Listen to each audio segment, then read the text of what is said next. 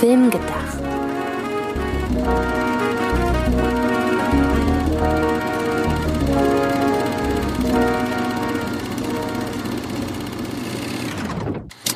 Hallo und herzlich willkommen zu einer neuen Ausgabe von Film gedacht. Film gedacht, sowie nachgedacht, nur mit Film. Ich bin Sydney und die Stimme, die ihr vor mir gehört habt, gehört der Antje. Hallo. Hallihallo. Jetzt musste ich mich aber gerade wirklich konzentrieren, nicht zu sagen, dass äh, ich mich im Bibi Blocksberg Podcast befinde, denn was ihr da draußen nicht wisst, ist, ähm, dass ich gerade schon drei Folgen des offiziellen Bibi Blocksberg Podcasts aufgenommen habe und ich bin sehr gespannt, ob mein Gehirn jetzt heute irgendwas, was wir heute besprechen, mit den Podcast-Themen aus dem Bibi Podcast miteinander kombiniert. Das stelle ich mir wahnsinnig witzig vor. Ähm, dann kehren wir doch direkt zum heutigen Thema, denn wir reden heute über Bo is Afraid. Darüber haben wir ja auch in der vergangenen Folge schon kurz gesprochen, in der wir über Regiezwillinge gesprochen haben, also über Filme, die uns an ja, die Werke anderer Regisseure und Regisseurinnen denken lassen, weil sie in ihren Stilistiken sehr ähnlich sind äh, zu, wie bereits gesagt, den Werken anderer bekannter Regisseurinnen und Regisseure. Und so ging es uns ja auch beim Trailer zu Bo is Afraid.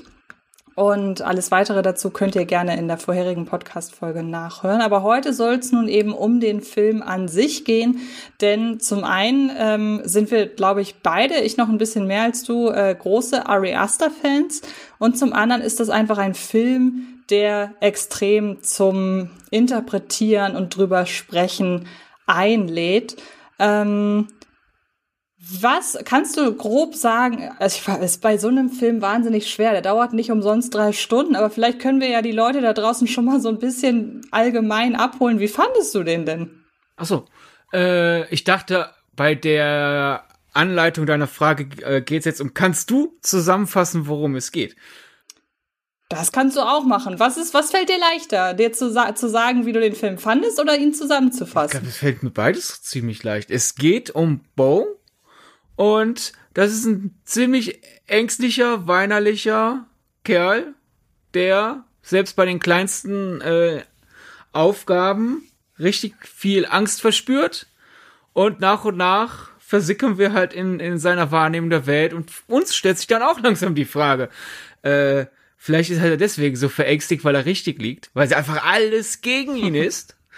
Und ich mochte den Film sehr. Es ist mit sogar einem guten Abstand mein liebster Ari Aster Film. Ich finde ihn sehr lustig, aber nicht auf einer platte Komödienart. Das ist jetzt kein Film, wo man äh, die ganze Zeit so aus, aus vollem Halse herauslässt, sondern es ist eine richtig schön bittere, schräge schwere Komödie. Also, wenn man so meint, wenn man da unbedingt ein Genre draufpacken will, halt eher dann so eine Programmkino. Äh, Komödie, nachdem Ari Aster bisher Programmkino Horror gemacht hat. Oder mein Ari Aster hat sowohl zu dir, Antje, im Interview als auch zu äh, Filmstarts im Interview gesagt, für ihn ist das ein Schelmenroman.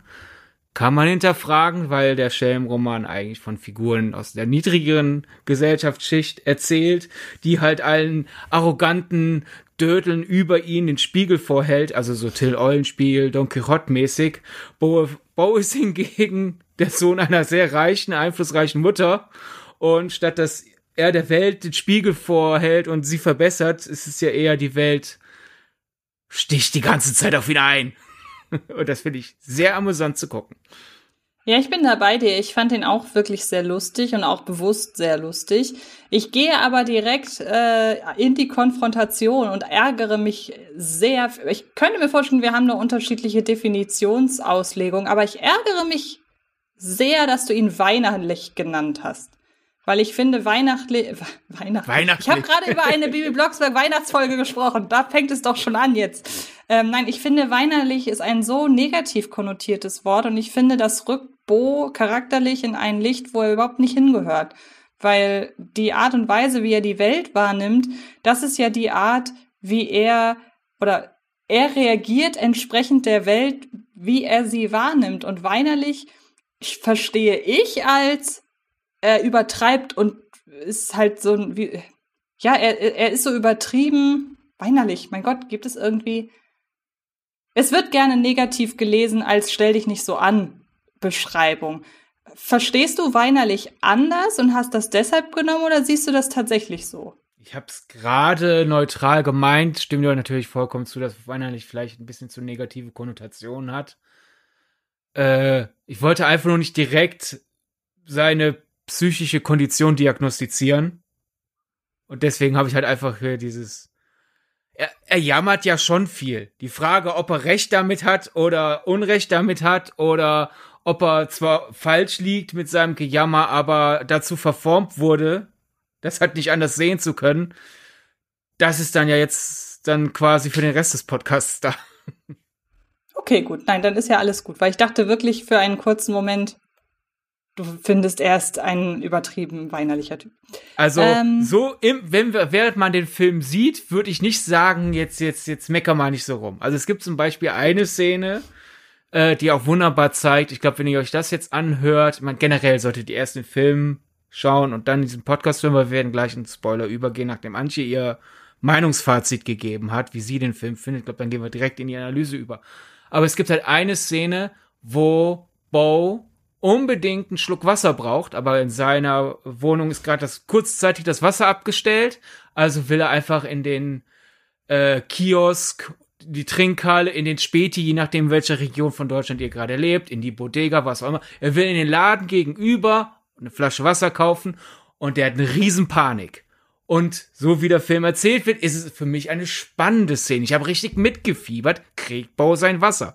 Also es ist nicht jammerlich, weinerlich, stell dich nicht so an. Ich sitze da und denk, boah, jetzt kauf ich doch einfach das, das Wasser. So, ich habe da gesessen und so, kriegt er noch, den, kriegt er noch das Wasser?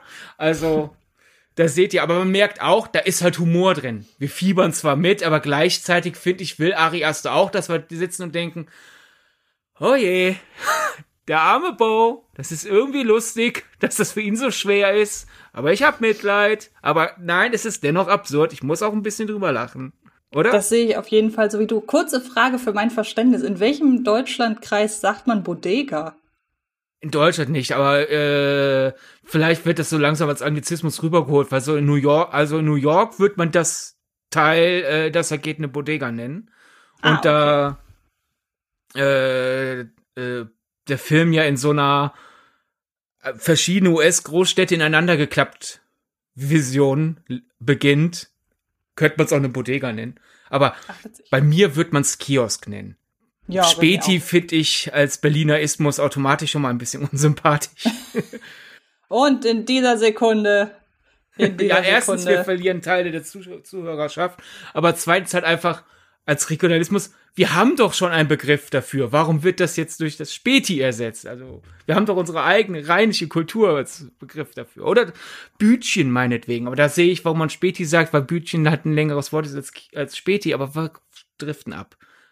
Wir driften ab, genau. Dann möchte ich an dieser Stelle noch mal kurz hinzufügen, für mich ist es der bisher schwächste Ari Aster, ja. aber das liegt einfach nur an den starken Vorlagen äh, oder beziehungsweise an den starken Vorläufern. Denn ich bin einfach riesen Hereditary-Fan. Je länger der Film zurückliegt, je länger, je mehr ich über ihn nachdenken kann und je häufiger ich ihn sehe, desto mehr wird mir bewusst, dass das wirklich so eigentlich mit einer meiner Top 3 Lieblingshorrorfilme aller Zeiten ist. Ich finde, es ist ein absolut brillanter, nahezu perfekter Horrorfilm, der großartig durchdacht ist, der hervorragend inszeniert ist, wo wirklich alles so auf den Punkt genau passt. Und deshalb hat Hereditary für mich einfach einen riesengroßen Stellenwert. Ähm, Midsommar brauchte bei mir auch mindestens zwei Rewatches, bis ich den auch so zu schätzen gelernt habe, wie ich ihn jetzt habe. Aber jetzt muss ich auch sagen, Midsommar hat mich ebenso weggeblasen und ist auch ein Film, über den ich viel nachdenke. Also das sind einfach so Sachen, da ähm, es gibt Filme, da kennst du auch, man geht rein, hat eine gute Zeit, geht aus dem Kino raus, eigentlich ist er schon wieder komplett weg. Und bei den Filmen, die hängen einem wirklich so über die Jahre noch nach. Und ähm, Bo is Afraid traue ich das auch zu. Ich gehe auch stark davon aus, dass Bo is Afraid ein Midsommerfall sein wird. Also von Hereditary war ich im Kino direkt weggeblasen. Midsommer fand ich im Kino sehr, sehr gut, aber sein, seine Wirkung, seine wirklich tief sackende Wirkung, die hat er erst über die Zeit entwickelt. Und ich gehe stark davon aus, dass das bei Bo is Afraid auch so sein wird. Also ich fand den toll im Kino, muss aber gestehen, das ist jetzt der erste Ari Aster Film, bei dem ich so ein bisschen Längen verspürt habe, bei dem ich mir aber auch gedacht habe, der Film braucht die, um dieses Gefühl zu erzeugen, aber ich merke die Länge in dieser Sekunde halt. Und ähm, das hat's für mich so ein bisschen schleppend teilweise gemacht. Hinzu kommt, dass der Film meines Erachtens sein ganzes, nein, um Gottes Willen, nicht sein ganzes, aber einen Großteil seines Pulvers eigentlich schon in der ersten Stunde verschießt, weil die erste Stunde ähm, gehört für mich eigentlich fast schon zum Besten, was Ari Aster bisher überhaupt gemacht hat. Und wenn das Highlight, also das von mir als Highlight empfundene Drittel das erste ist, ist es für einen Film natürlich hinten raus ein bisschen schwierig. Also es ist immer schöner bei einem Film, wenn er hinten raus stärker wird und Bo is Afraid wird meinem Empfinden nach hinten raus auf hohem Niveau schwächer. Ähm, trotzdem hat er natürlich eine Weltklasse-Performance von Joaquin Phoenix, also vielleicht bei einem Namen wie seinem Vielleicht kommt er dann ja doch mal äh, irgendwie auch bei der Academy an, dass Ari Aster ein toller Regisseur ist. ähm, vielleicht, wobei äh, es hat ja auch schon bei den äh, Darstellerinnen und Darstellern in Hereditary nichts gebracht. Also Stichwort Toni Collette, die da ganz fies übergangen wurde. Ähm, wie gesagt, vielleicht kann äh, Joaquin Phoenix es richten. Er hat es mit seiner Performance auf jeden Fall verdient. Und ähm, alles weitere besprechen wir, würde ich sagen, jetzt. Ja, ich würde sagen, letzte Warnung vor der Spoilerwarnung. Mich würde nicht noch interessieren, weil wir beide darüber noch nicht gesprochen haben. Und ich glaube, das ist dann ein schöner Übergang ermöglicht ja durch in unseren Spoiler-Teil. Also so sozusagen im Laufe von Antjes Antwort sollten die, die den Film noch nicht gesehen haben, langsam dann auf Pause drücken. Äh, mich würde nämlich interessieren, wie war denn deine Wahrnehmung, bevor dir Ari Aster ins Gesicht gesagt hat, dass es für ihn ja kein Horrorfilm ist? äh, ich sehe nämlich, vielen geht es ja irgendwie so. Ich sehe sehr oft, dass der Film als Horror etikettiert wird und ich merke schon, Ari Aster hat es langsam über. Also, ich meine, er sagt dir ja, dass es kein Horrorfilm ist. Ich habe mehrere Interviews gesehen, dir gegenüber übrigens für die Leute, die Anches Interview mit Ari Aster nicht gesehen haben, Antje gegenüber hat er das sehr freundlich gesagt. Und Antje selber, ich habe es aber auch, auch als Disclaimer. Ich habe aber auch im Disclaimer erklärt, dass ich weiß, ja. dass es kein Horrorfilm ist oder kein reiner, dass ich aber so gerne über Horrorfilme rede. Genau. Du hast ja dann auch noch die Vorwarnung, ich habe halt einige Interviews gesehen und wie wie wie mit so einem Ariasta ist ja für die, wie gesagt, vielleicht das Interview nicht gesehen haben, vielleicht Ariasta noch nie gesehen haben. Der ist ja so reagiert so zierlich und in sich gekehrt und er spricht auch sehr leise und nachdenklich. Und trotzdem sehe ich halt in einem dieser Videointerviews an, wenn dann so, ich übertreibe jetzt so ein bisschen seinen Stimmfall, damit ihr halt ohne ein Bild versteht, was ich meine. So, ja, meine ersten beiden Filme waren ja Horrorfilme. Wenn er zum Beispiel gefragt wurde, oder ja, vor Bo habe ich nur Horrorfilme gemacht. Und es gibt zum Beispiel eins, ähm, von, äh, es gibt so eine wunderbare Videoreihe, die ist sozusagen eine verlängerte Version dieser äh, Criterion Collection Videos, wo ja Leute in den, in den, ins Archiv der Criterion Collection gehen und dauern ja vielleicht acht bis zehn Minuten maximal. Und es gibt eine französische Videothek, wo Filmschaffende eingeladen werden und dann das sind viel länger Filme be besprechen, die sie beeinflusst haben und in dem Video irgendwann so, Ari Aster spricht über viele verschiedene Filme, die ihn beeinflusst haben, die auch auf interessante und faszinierende Art und Weise Bo's Afraid beeinflusst haben. Und irgendwann der Interviewer, ja, lass uns doch jetzt mal langsam in die Horrorsektion gehen. Und Ari Aster mit so viel Dringlichkeit, wie man in seinem zurückhaltenden, freundlichen Tonfall rüberbringen konnte. Ich habe halt bei meinen ersten beiden Filmen, weil das Horrorfilme waren, schon so viel über Horror gesprochen. Also, ha, ja, also, naja, mal gucken, was mir noch einfällt. da, langes Vorbauschen. Antje, wie sehr kannst du es nachvollziehen, dass da immer noch so viele Leute bei Bose Afraid dieses Horrorlabel irgendwie noch rantackern wollen? Also erstmal ganz kurz als Reaktion auf äh, deine Erwähnung meines Interviews. Wir haben im Vorfeld nicht drüber gesprochen, aber ich höre ein bisschen durch, dass du es mochtest. Das freut mich sehr. Ähm, und oh, ich hoffe, ich nehme den jetzt nichts Falsches vorweg. Du mochtest es doch, oder? Bitte. Ja, natürlich. Oh, Gott sei Dank.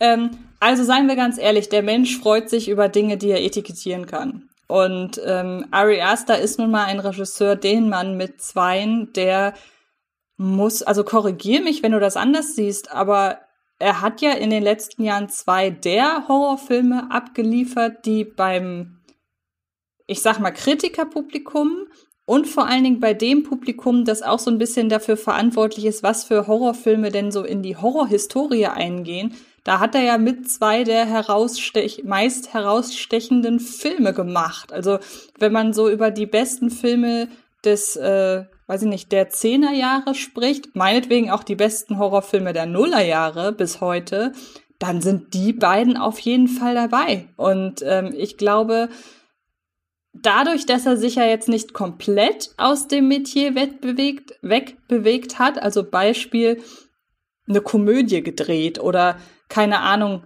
ähm, Dune verfilmt, also irgendein großes Werk, das schon von vornherein in einem bestimmten Genre einsortiert wird, ähm, wo es dann keine, äh, wo es dann keine ähm, eigene Einordnung bedarf.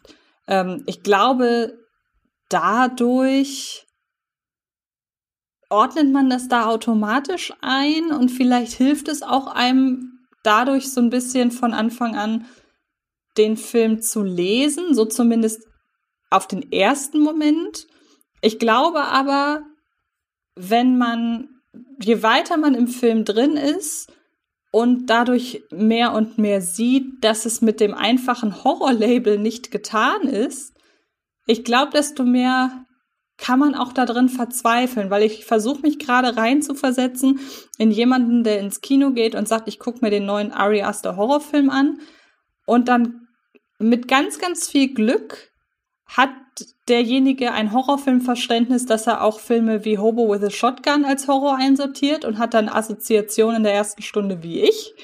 Ähm, aber dann, ja, meinetwegen, dann kann man die zweite Stunde irgendwie auch noch als Misery Psychoterror-Drama sehen, was ja, ich meine, wenn man, je nachdem, auf welche Filmlisten man guckt, ähm, steht ja auf einigen tatsächlich dann auch Misery bei Horror. Ähm, aber spätestens dann in der dritten Stunde geht's ja komplett davon weg. Ähm, Wobei der Grusel, der, oder was heißt gruseligste Moment im Film, der Film, der am ehesten in einem klassischen Horrorfilm vorkommen könnte, der kommt so in den, im letzten Viertel. Äh, ja, und man kann natürlich auch noch sagen, ähm, wir hatten beide gegen Ende hin auch die Assoziation mit einem gewissen Lars von Trier-Film, ähm, wobei wer den Film noch nicht gesehen hat, an dieser Stelle definitiv nicht wissen kann, worüber wir sprechen. Ähm, und auch da, der Film ist ja auch in einigen Listen, wird er als Horror genannt, auch wenn er für uns beide auch eine sehr morbide Komödie in erster Linie ist. Also da findet man ja schon eher dann die Überschneidung zu dem, was Bo is Afraid am Ende ist.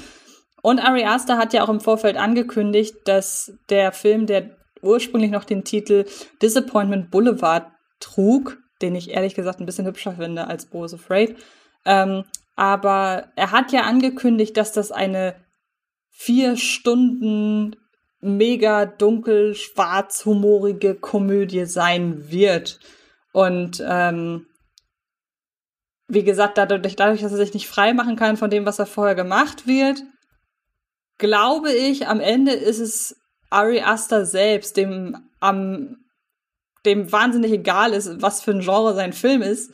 Nur wir wollen halt immer Genre-Etiketten draufkleben, weil dann wissen wir, welches Publikum diesen Film äh, im besten Falle mögen wird. Nur ist das bei Bo's Afraid halt umso, umso schwieriger. Also ich sag mal so, selten war es mehr mit Blö selten war es mehr mit Selten war es mehr mit Glück verbunden, ob man ein gutes Publikum für diesen Film hat, würde ich behaupten. Im Kino. Hm.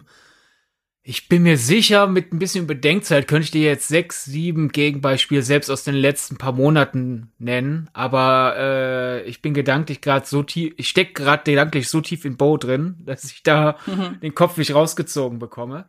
Äh, aber ja, also ich sag mal so, ähm, die, die, die Etikettierung wird uns vielleicht nicht so schnell, in, in, äh, wir würden da nicht so schnell zu Horror greifen, wäre es halt wie Ari Aster ursprünglich wollte, sein erster Film. Aber dadurch, dass er zwei Horrorfilme zuvor gemacht hat, denken halt viele, ach, der macht jetzt noch mal einen Horrorfilm, weil Horror, das Thema hatten wir schon mal in zwei, drei anderen Podcast-Ausgaben, ja gerne auch mal so die Resterampe ist, so alles, was in kein Genre passt. Und selbst wenn es dich auch nur zweimal kurz unangenehm berührt, ist es schon Horror, selbst wenn manche Abenteuerfilme drei, vier Schreckmomente haben, deswegen, ja, statistisch gesehen noch mehr Horror sind, komm, Horror, weil ich habe sonst keine Ahnung, was draufstehen soll, zack.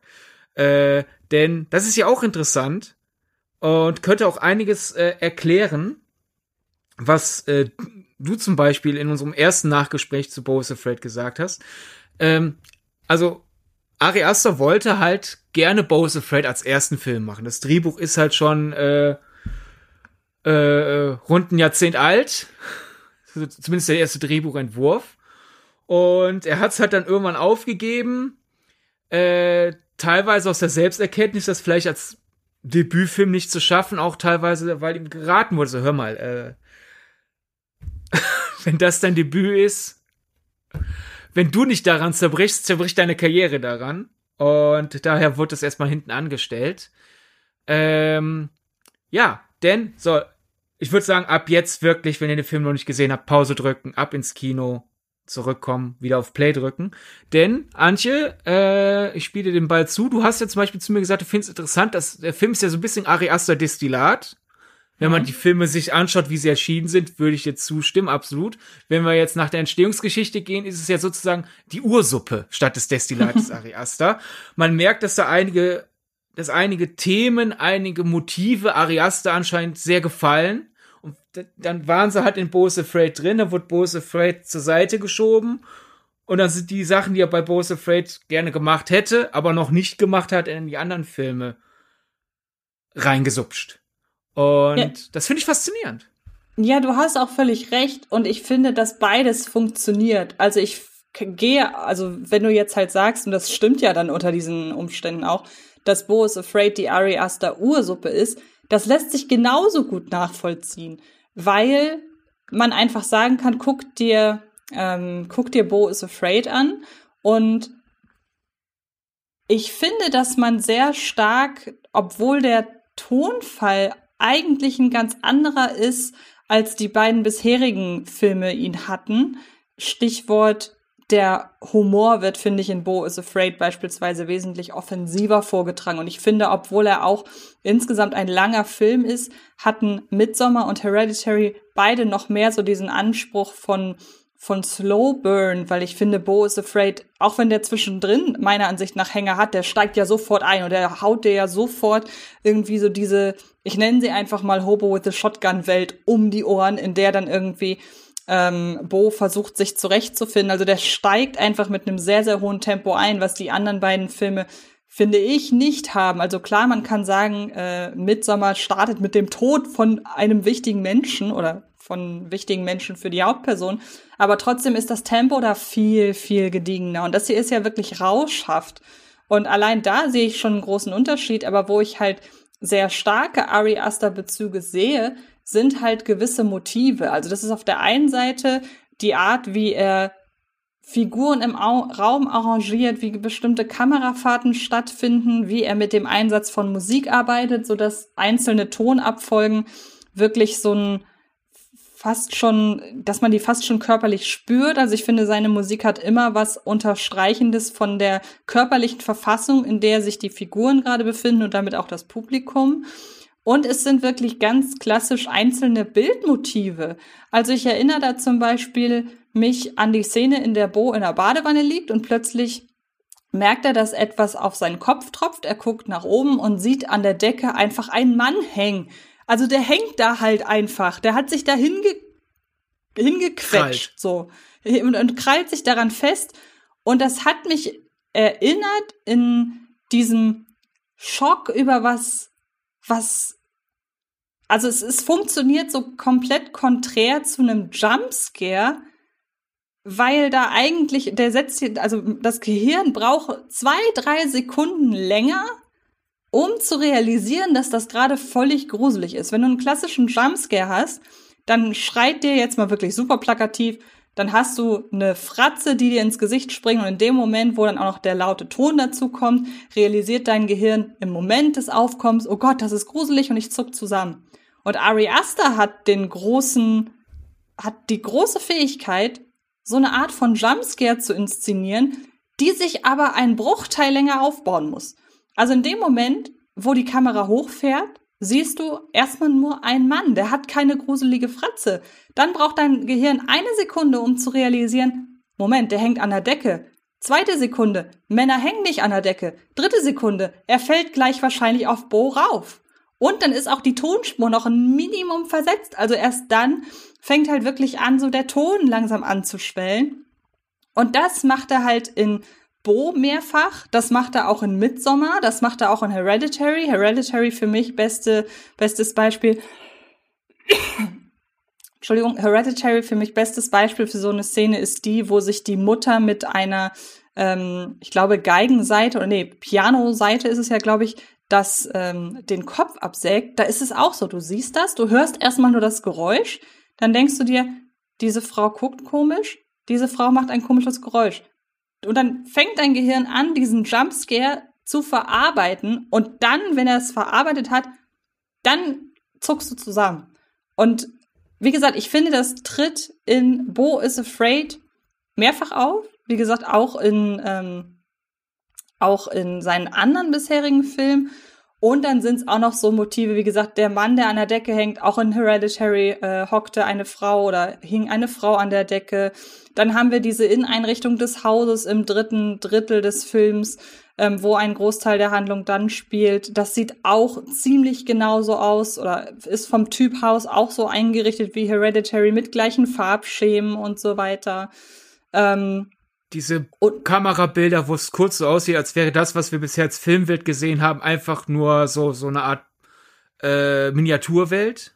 Genau, und dann auch noch auf der Handlungsebene natürlich einfach gewisse Themen, die angesprochen werden. Also man hat ja irgendwie so fast das Bedürfnis, wenn man ihn sieht, so ihn zu fragen, ob denn mit ihm und seiner Mutter alles okay ist. Also das ist ja schon, also viele sagen ja auch, dass sich Midsommar sehr stark mit dem Mutterthema befasst. Das finde ich gar nicht so. Für mich sind Hereditary und Bo auf der äh, Verhältnis zwischen Mutter und Kind-Ebene sehr ähnlich.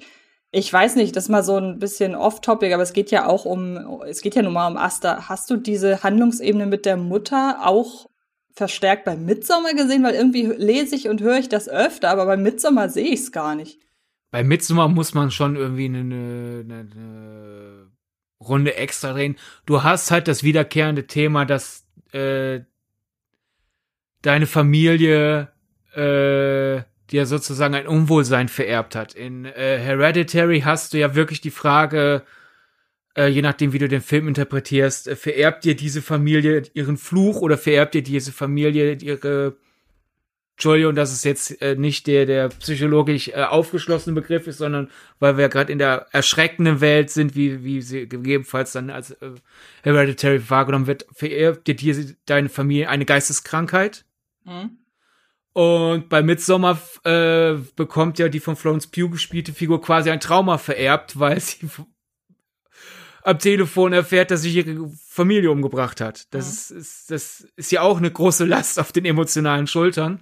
Und in Bo is Afraid hat halt äh, die sehr eigen, eigenartige äh, Erziehungsmethode von Mona Wassermann äh, Bo nicht gerade ein gesundes Umgehen mit der Welt vererbt.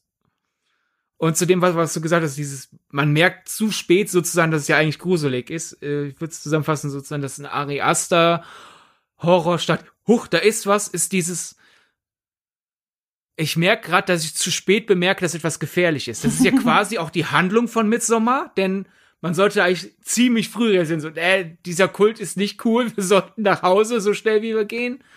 Ähm, hat einzelne, einzelne Schreckmomente. Also das ist, glaube ich, so, so eine Angst, die sich durch Ari Asters Arbeit, Arbeit zieht und bei Bo ja quasi ein bisschen vielleicht Charakterzug ist, weil je nachdem, wie man sieht, wenn man jetzt sagt, Bo hat vollkommen recht, dass er die Welt zu grausig empfindet, dann hat er, er kennt das immer ein bisschen zu spät, die Gefahr. Äh, oder alternativ wird's dann hier quasi auf links gekrempelt, so, äh, weil er zu früh überall eine Angst hineininterpretiert, äh, äh, macht er sich die Welt zu gruselig, wie er sie dann letzten Endes empfindet. Aber das ist auch eine Art roter Faden. Und äh, was meine Absicht, als ich dir den Ball zugespielt habe, war sogar noch ein bisschen tumper, nämlich äh, auf Stein aufschlagen. Stimmt, ja, natürlich. Midsommar. Genau. Mhm. Ähm, und warte, du hattest doch noch was, so wirklich so quasi eins zu eins. Ach, die Szene hatte. Was war's? Weißt du's noch? Ich weiß es nicht mehr, aber ich erinnere mich zum Beispiel auch an die Szene mit dem Brief, wo er den Brief so ganz schnell zu einem, und da erkennt man so ein bisschen das, was ich mit dem Ton meine. Ähm, du hast relativ am Anfang eine Szene, da liegt Bo im Bett und ähm, ihm wird ein Brief durch den Türschlitz durchgeschoben, der ganz, ganz schnell bei ihm landet. Man muss auch drüber nachdenken, eigentlich ist der Abstand zwischen Tür und Bett viel zu groß, dass dieser Brief wirklich dahin, dahin geschleudert werden kann. Aber das ist auch so eine Sache, die merkt man unterbewusst. Und ähm, die findet man dann unterbewusst unheimlich. Aber das ist halt unterlegt von einem sehr, sehr hohen, es müsste ein Violinton sein, der halt wirklich so was ganz Schneidendes hat. Und was ich gerade meinte, diese Unterlegung von einem Bild mit einem Ton, der diese Bewegung dessen, was man gerade sieht, untermalt. Das sehe ich zum Beispiel in der Briefszene, aber ich weiß, ich glaube, das ist nicht das, was ich zu dir gesagt habe. Ich weiß ja, leider. Ich glaube, ich habe mich erinnert. Wirklich ganz, ganz tump halt einfach. Und ich möchte mich dafür entschuldigen, ich habe neulich mehrfach äh, von, von Leuten gelesen, sie haben es satt, dass in Filmkritiken generell Freud rangezogen wird. Aber ich finde bei Bose Afraid gar nicht auf Freud zu gehen, ist so, als würde man einen Actionfilm besprechen und nicht sagen, wie gut die Action choreografiert war, sondern über alles andere reden. Daher hier äh, in dem Film muss man auch mal kurz auf Freud hat dieses klassische, äh, der Dachboden ist gruselig. Mhm. Sowohl in Hereditary passieren einige der schlimmsten Dinge auf dem Dachboden, als auch in Bo is Afraid. Äh, was einfach, es ist natürlich, man könnte denken, es ist ein ausgelutschtes Motiv, aber es funktioniert einfach immer wieder, vor allem wenn man wie Ari Aster so Filme macht, die halt so tief die, die, die Weltwahrnehmung der Figuren widerspiegeln, denn dass äh, der, der, der Dachboden als Hort des Unheimlichen ist, äh, finde ich, hat, ist vollkommen zu Recht so ein, sozusagen so ein Evergreen de, des Psychologischen und Genauso des wie der Keller. Genauso wie der Keller. Genauso wie der Keller, genau beides. Und ich habe mir mal kurz überlegt, warum sind's die beiden nochmal? Und ich finde es einfach, es, es, es ist eine schöne Spiegelung aus, aus einer Metaphorik, die sich natürlich nicht jeder selbst erklärt, aber die einfach so tief in unserer Sprache und Weltwahrnehmung verwurzelt ist, dass man die sich selber zusammenbaut, unterbewusst, als auch Realwelterfahrung, weil ich glaube, viele Familien haben es doch so, der Dachboden, es gibt wenige, die haben natürlich einen super schön auf, ausgebauten Dachboden. Bei vielen ist doch der Dachboden, da räumen die Eltern das Zeug hin, das man nicht mehr braucht und da sind vielleicht auch noch Nägel, die rausstechen und Splitter überall und es ist dreckig und sowas. Deswegen ist der Dachboden generell ein unsicherer Ort, wenn man klein ist. Genauso wie der Keller. Manche haben einen wunderschönen Partykeller. Bei, bei mir im Elternhaus hingegen war es so, der Keller hatte eine viel zu tiefe Decke. Also selbst als ich Kind war, musste ich mich schon ducken, damit ich mich nicht stoße. Dann war es auch noch eine raue Decke. Das heißt, wenn man sich stoßt, tut es richtig. Also war es generell ein unangenehmer Ort. Und dann natürlich die psychologische, ganz schnell erklärt, ne? Oh, tief hinten im Oberstübchen habe ich etwas verkramt. Ne? Unter, oder ganz platt übersetzt, Unterbewusstsein im Keller, ganz unten ist was versteckt. Und Asta spielt das einfach wunderschön klassisch aus. Und selbst wenn es ein Klischee ist, es funktioniert bei ihm einfach. Ich freue mich an dieser Stelle darauf, irgendwann mal einen Film zu entwickeln, der bei uns in der Abstellkammer spielt, wo nur der Staubsauger hinpasst und die Pfandflaschen. Und das ist so ein furchtbarer Raum. Der ist eigentlich prädestiniert für so einen Horrorraum, aber der ist halt auch so klein, da kann man sich als Person nicht reinbegeben. Aber irgendwie muss ich mir was überlegen. Du wirst halt geschrumpft. Da liegt viel und Potenzial. dann in die Abstellkammer gepackt. da liegt sehr, sehr viel Potenzial verschütt da in diesem Raum. Ähm, und bei, bei, bei gerade in Bose Fred ist es noch freudscher als in Hereditary, weil halt wirklich, ne, wie gesagt, ich habe ja vorhin schon die Spoilerwarnung gesagt, in, in, äh, im, im Dachboden von Bos Mutter wohnt der Vater, der nichts anderes ist als ein ekliger, riesiger Schwanz. Der also das übrigens S, nicht animiert das sexuelle S. Der nicht animiert ist, sondern ein Animatronic. Und ich freue mich jetzt schon zu, also ich wüsste einfach sehr gern, wo der jetzt ist. A24 Aber wartet einfach darauf, dass sie irgendwann ihren eigenen Themenpark aufbauen und dann gibt's so die große Achterbahn rund um den Riesenpimmel. Ja, fände ich witzig. Ähm, du warst gerade schon bei, bei Freud und da sind wir ja jetzt schon so ein bisschen auf der Handlungsebene, weil das Inszenatorische ja, ich weiß nicht, also es ist jetzt dadurch, dafür, dass der Film drei Stunden lang ist, haben wir jetzt relativ wenig das Inszenatorische irgendwie abgefrühstückt. Deshalb, ich würde noch nicht sofort auf die inhaltliche Ebene gehen. Ähm, Nur wäre der Übergang jetzt tatsächlich ganz treffend. Aber lass uns doch gerne noch ich mal. Ich finde, es schließt sich ja nicht aus. Wir können über die Inszenierung und den Inhalt reden. Ich finde, das ist in Bose Afraid so verknüpft. Weil dann würde ich einfach wirklich jetzt direkt auf die äh, Interpretationsebene gehen, weil ich habe jetzt schon mitbekommen, es gibt so viele verschiedene Ansätze und ich glaube, Bo is Afraid ist einer der wenigen Filme, die wirklich, je nachdem, wie man ihn liest, einfach ein komplett unterschiedlicher Film sein können. Ich bin trotzdem der Meinung, dass Bo is Afraid immer noch zugänglich genug ist, dass man ihn wirklich auch einfach ohne, ich nenne es jetzt mal interpretatorischen Ballast. Ich empfinde es in der Regel nicht so unbedingt als Ballast, aber damit man vielleicht versteht, was ich meine. Man kann ihn auch gucken und die Bilder und das, die ganze Stimmung und so weiter in sich aufsaugen und genießen, ähm, wenn man jetzt nicht große Interpretationsanstrengungen übernimmt.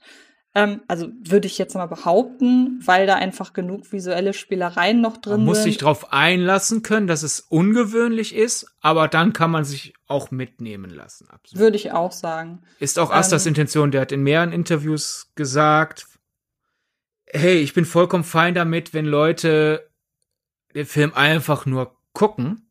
Ja. Äh, ich finde nicht, dass man jede, äh, das ist noch Zitat nicht von mir, also Asta findet nicht, dass man wirklich die ganze Zeit quasi gedanklich den Notizblock zücken und interpretieren muss.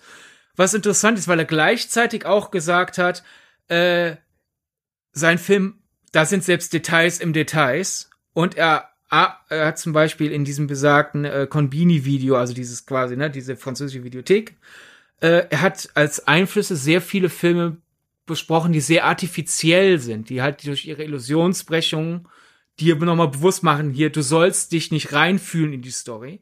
Mhm. Äh, er hat auch selber Brecht mehrfach so als, als, als Element gesagt, was er im Film wieder sieht. Und Brechts Theater hat ja davon gelebt, dass du dich nicht in die Story reinfühlst, sondern du rausgerissen wirst aus der Story, damit du anfängst, drüber nachzudenken.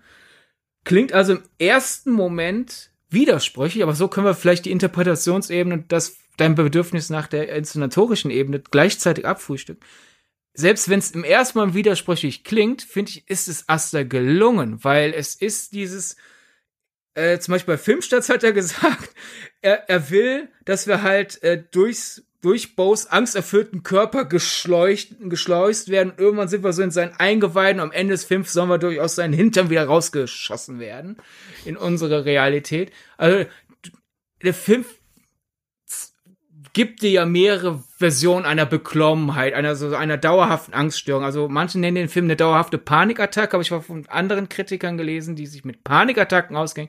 Da ist der verfisste Film nicht hektisch genug. Es ist kein Panikattackenfilm, sondern die Art Angststörung, wo man die ganze Zeit denkt, egal was ich tue, das Schlimmste wird folgen. Sozusagen die Überzeugung, man ist in der schlimmsten Version von Murphy's Law.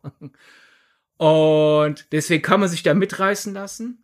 Aber dadurch, dass der Film ja immer den Stil wechselt und ab und zu wirklich so sehr künstlich wirkt oder vollkommen überhöht, ich glaube, es ist dieses, du bist weit in diesem Gefühl der Beklommenheit, wirst aber öfter dazu angeregt, darüber nachzudenken, warum du beklommen bist und dann hast du die Möglichkeit, die Interpretation, mitzumachen, ohne so sehr aus dem Film rausgerissen werden, dass dir dieses Ich fühle mich wie Bo ähm, genommen wird. Es ist nachvollziehbar, was ich da jetzt rumbrubbelt habe. Ja, und du hast ein lustiges Stichwort genannt. Lustig deshalb, weil mir jetzt einfiel, was denn meine, ähm, mein, mein, eins, mein, eins der ersten Gedanken oder einer der ersten Gedanken waren, die ich beim Gucken von Bo is Afraid hatte.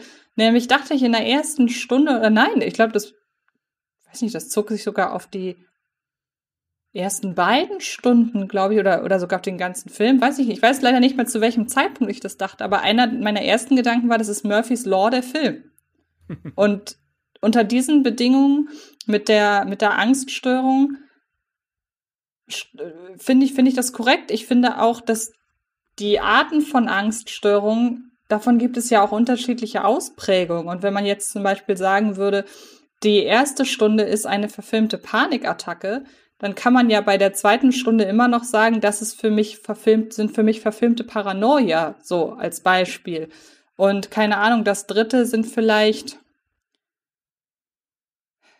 keine Ahnung, sind vielleicht ähm, verfilmte Vergangenheitsängste oder auch Es sind sexuelle Ängste mit drin. Bo hat Angst, dass er, wenn er Sex hat, die Frau, äh, dass er stirbt. Und der Twist ist, stattdessen stirbt die Frau, macht auch wieder Angst. Also. Ja, aber trotzdem ja? haben wir ja auch, ich hatte jetzt irgendwie den Part in dem Wald auch schon so ein bisschen zum letzten Drittel gepackt, weil da haben wir ja diese, weiß nicht, 20-minütige ähm, Animationssequenz und die spielt ja auch so ein bisschen mit fehlgeschlagener, ja, sie, ja, sie spielt oder fehlgeschlagene Vergangenheitsbewältigung ist, glaube ich, auch so ein bisschen äh, so eine Sache. Auch das, das passt auch mit den sexuellen Ängsten dazu, ähm, dass sich dadurch irgendwas äh, in die Gegenwart überträgt, was Angst auslöst. Da haben wir ja auch immer die Flashbacks über das Kennenlernen zwischen ihm und seiner ähm, ja, Jugendfreundin quasi. Und ich glaube, ähm, das ist auch noch relativ wichtig. Es ist so ein bisschen dieser Weltschmerz, dass, wenn es damals anders gelaufen wäre, hätte ich ein anderes Leben. Da passt dann halt das Theaterstück, weil ihm das Theaterstück zeigt ihm ja eigentlich eine schönere Welt vor, bis ihm dann am Ende der Boden ja unter den Zügen weggezogen wird. So, ja, das war aber alles nur ein Stück und äh, du hast nicht die Möglichkeit, so ein schönes Leben zu haben oder das, was du da gerade als schön empfunden hast.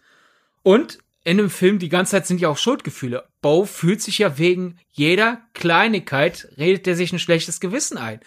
Äh, es sind so simple Dinge wie halt beispielsweise, ne, ähm, ah, ich hatte meiner Mutter versprochen, ich komme sie besuchen, aber weil meine Schlüssel gestohlen wurden oder verschwunden sind, äh, verpasse ich diesen Flug, muss sie halt ein anderes Mal äh, besuchen. Da würden die meisten Menschen halt sagen, ja, schade, aber was soll's.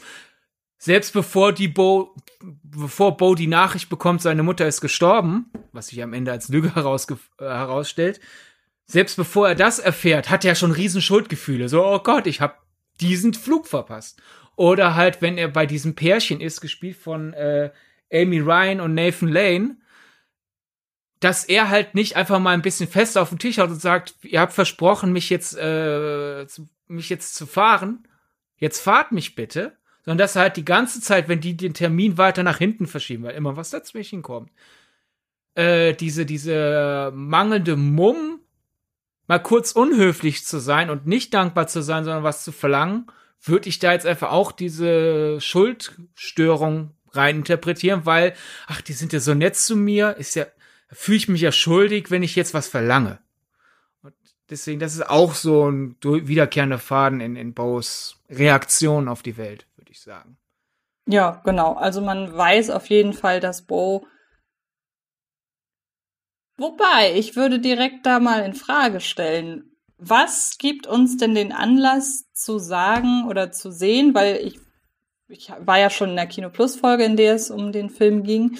Da ist es ja auch so ein bisschen äh, aufgeploppt, die Frage, was gibt uns die Sicherheit, dass das, was wir sehen, die Perspektive von Bo ist.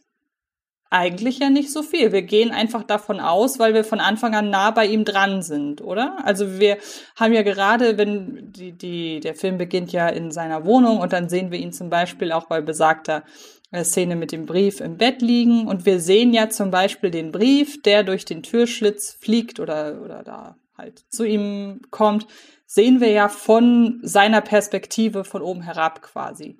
Ähm, und ist das automatisch dann die Interpretation für uns, dass die Welt aus Bo's Augen wahrgenommen wird? Weil das ist ja wichtig für den weiteren Verlauf, wie wir auch die Stadt wahrnehmen. Weil dann können wir ja nie sicher sein, dass die Stadt wirklich so ist, sondern sie ist eben durch die Augen von Bo so, wie sie ist. Also ich sehe es als, äh, ich sehe den Film durchweg als wir, wir nehmen das alles so wahr, wie er es wahrnimmt. Gemeinhin einfach als stilistische Entscheidung, weil es ja verschiedene Überhöhungen sind. Und daher ist ja die Frage, warum ist das denn so überhöht? meine, natürlich könnte man sagen, ja, der Film spielt in einer Welt, die halt so ist, aber ich finde das ein bisschen witzlos. Einfach, da fehlt mir so ein bisschen so der, der Mehrwert. Äh, in diesem Fall einfach. Es ist, ja, es ist halt nicht, oh, wir sind in seltsamem Land, sondern es ist halt, es fühlt sich seltsam an, aber wenn, ja, finde ich sonst langweilig, dir zu wenig Begründung ist. Ich meine, der Film beginnt ja wirklich sogar nicht im übertragenen Sinne aus Burroughs Perspektive, sondern wirklich wortwörtlich aus seinen Augen, weil wir, der, das allererste, was wir vom Film sehen, ist zu sehen, wie Bo von innen seine Mutter sieht, der nämlich gerade dabei ist, geboren zu werden. Der Film beginnt wirklich mit Bo's Augen in seiner Mutter. Äh, mehr Hinweis als es ist seine Perspektive, braucht man eigentlich nicht. Und dann, wenn er ja sich in diesem Stück verliert, äh, es wäre eine seltsame These sozusagen, in der Welt von Bo's Afraid ist es halt einfach so, wenn ein Theaterstück gut ist, verwandelt sich die Welt um einen herum. Das ist natürlich nicht so, würde ich jetzt einfach mal sagen, dass das auf einmal so eine komische Fantasy-Welt wird, sondern es ist halt, wir sind in Bo's, Bo's Verstand und dieses Stück macht etwas mit ihm, also malt er sich Dinge aus, während das Stück läuft und das sehen wir. Jetzt hast du gerade den ähm, das noch, bist noch mal auf das Thema Mutter eingegangen, weil wir ja Bo von Anfang an am Anfang sehen, wie er sich in seiner Mutter befindet. Und ähm, ich weiß noch, als wir das erste Mal ausführlich über Bo sprachen, hatten wir zwei unterschiedliche Interpretationsansätze. Das eine war der von dir, der dir quasi wie Schuppen während des äh, Filmes von den Augen fiel und ähm, du kannst auch gleich gerne genauso viel zu sagen, wie du mir gegenüber schon gesagt hast, weil das äh, tu erstmal mit der Mutter an. Weil das auch sehr passt äh, zu dem, was ja Ari Aster im Vorfeld über seinen Film gesagt hat.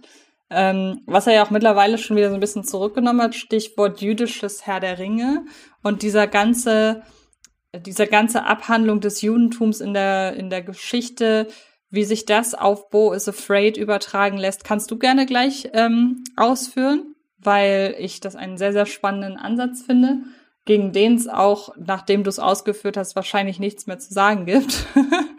ähm, aber meine Interpretation ging tatsächlich von der Mutter aus, weil ich fast noch mehr finde, dass es ein Film über die Mutter ist und nur Bo quasi als Hauptfigur da ist, weil wir anhand von ihm die Auswirkungen dessen erleben, was seine Mutter eigentlich ihr ganzes Leben lang durchlebt hat. Denn letzten Endes geht aus meiner Wahrnehmung Bo is Afraid unter anderem vor allem um das Thema Regretting Motherhood. Das ist ja eine, ein nach wie vor als Tabu behandeltes Thema, ähm, eine, ja, wie das denn ist, oder, oder Regretting Motherhood kennzeichnet sich dadurch, dass man als Frau keine Verbindung zu seinem Kind bekommt, die Mutterschaft nicht akzeptieren kann. Einfach dieses, man ist gerade Mutter geworden, aber nimmt es nicht äh, als Segen wahr, wie es von der Gesellschaft ja gemeinhin verlangt wird. Und ähm, meiner Ansicht nach ist die Mutter, die hier in dem Film gezeigt wird, eben eine Mutter, die ihr Kind bekommen hat, ohne ihm gegenüber die Liebe zu empfinden, die man der Gesellschaft nach für sein Kind aufbringen müsste und aus äh, biologischen Aspekten normalerweise auch aufbringt. Da ist die, Natur, da, ist die Natur natürlich normalerweise relativ clever. Ähm, und das bekommen wir auch teilweise mit. Also gerade so in den Rückblenden, wenn wir auch wirklich die beiden miteinander agieren sehen. Das ist ja noch so eine Sache. Wir nehmen ja von der Verbindung zwischen Mutter und Sohn nehmen wir ja aktiv lange Zeit gar nicht so viel mit, weil die beiden lediglich über Telefon ein, zweimal kommunizieren und ansonsten lange Zeit gar nicht zusammen in Szenen zu sehen sind, außer eben in den Rückblenden und dann mit im weiteren Verlauf dann doch ein bisschen direkter noch. Aber in diesen wenigen Szenen bekommen wir schon irgendwie mit, wie da eine gewisse Ablehnung ist von der Mutter gegenüber Bo. Und wie ich finde, ist Bo dann quasi derjenige, der porträtiert wird als der, der es seiner Mutter immer irgendwie recht machen wollte, von ihr aber nie Liebe erfahren hat. Da so gesehen kann weder die eine noch die andere Person was für. Und somit treiben sich beide in ihrer Hilflosigkeit gegenseitig so eine, in so eine gewisse, ja, ihn in eine Raserei und sie halt offenbar in, in, ja, in berufliche ähm, Ambitionen. Sie ist ja, wird ja als sehr, sehr erfolgreiche Geschäftsfrau dargestellt. Und ähm, wenn man den ganzen Film mal aus der Perspektive der Mutter sieht, die ja auch für die Probleme von Bo überhaupt kein Gehör hat und ja, der das ja alles irgendwie egal ist, aber wenn sie dann doch mal versucht, Interesse zu haben, dann wirkt das alles irgendwie fremd und irgendwie nicht aufrichtig, dann finde ich schon, dass man sagen kann, es ist ein Film darüber, was Regretting Motherhood für Auswirkungen auf eine Mutter haben kann. Jetzt könnte man ja sagen, äh, äh, auf, auf ein Kind haben kann. Jetzt könnte man ja sagen, das ist aber ganz schön ganz schön assi oder ganz schön scheiße vom Regisseur, das dann eben so zu zeigen, dass wenn eine Mutter keine Liebe empfinden kann, dass ihr Sohn dann zu so einem äh, zu so einem äh, Psychiatr äh, psychologischen Nervenbündel irgendwie wird, dann ist es ja kein Wunder, wenn dieses Thema in der Öffentlichkeit nicht angesprochen wird, weil das grenzt ja dann schon direkt an Stigmatisierung, weil die Mutter wird ja lange Zeit als fast schon Bösewichtfigur, also sie wird nicht so etabliert, aber es schwebt ja irgendwie im Raum, dass die ganz dass alles, dass der ganze Zustand von Bo doch irgendwie damit zu tun hat, dass sie ihm keine Liebe äh, geben konnte oder so. Ähm, aber man kann ja auch genauso gut andersherum argumentieren. Also aus, wenn wir so Bo wahrnehmen, natürlich, wenn er eine Angststörung hat, das Gute dadurch, dass der Film aus seiner Perspektive erzählt, ist, dass diese Angststörung bzw. sein Verhalten für uns in dem Moment nicht irrational wirkt weil wir sehen Bo in dieser Welt und wenn die Welt von ihm so gesehen wird, wie sie auf der Leinwand ist, dann ist die Art, wie er sich verhält, ja irgendwie nachvollziehbar. Also ich glaube, wenn ich in der Welt der ersten Stunde von Bo is Afraid leben würde, würde ich mir auch dreimal überlegen, ob ich von meiner Wohnung diese paar Meter über die Straße in den Kiosk gehe und da äh, nur um mir einen Schluck Wasser zu holen. Das macht ja in dem Kontext total Sinn. Aber man kann sich ja mal überlegen, was denn wirklich ist, wenn Bo, der ja, wie ich finde, teilweise auch so ein bisschen äh, beratungsresistent wirkt in seiner ganzen Art, also auch Stichwort medizinische Versorgung und so weiter und so fort. Wenn man mal in die Perspektive geht, dass das Verhalten von Bo auch nie darauf ausgelegt ist, irgendwie die Mutter zu verstehen und wenn Bo sich die ganze Zeit so in seine eigene Welt flüchtet und irgendwie auch so gar keine Ambition hat, seine Mutter von sich zu überzeugen, ja, dann ruht er sich ja streckenweise auch darauf aus, dass seine Mutter ihn wohl schon von Natur aus lieben wird. Und das ist wiederum ziemlich anmaßend von, von Bo. Und das finde ich eigentlich einen ziemlich cleveren Gedanken, zu sagen, von der Gesellschaft wird immer verlangt, dass Mütter ihr Kind automatisch lieben. Das ist aber auch ziemlich einfach für die Kinder, dass immer verlangt wird, dass die oder dass die von sich aus verlangen können, dass sie automatisch gemocht werden.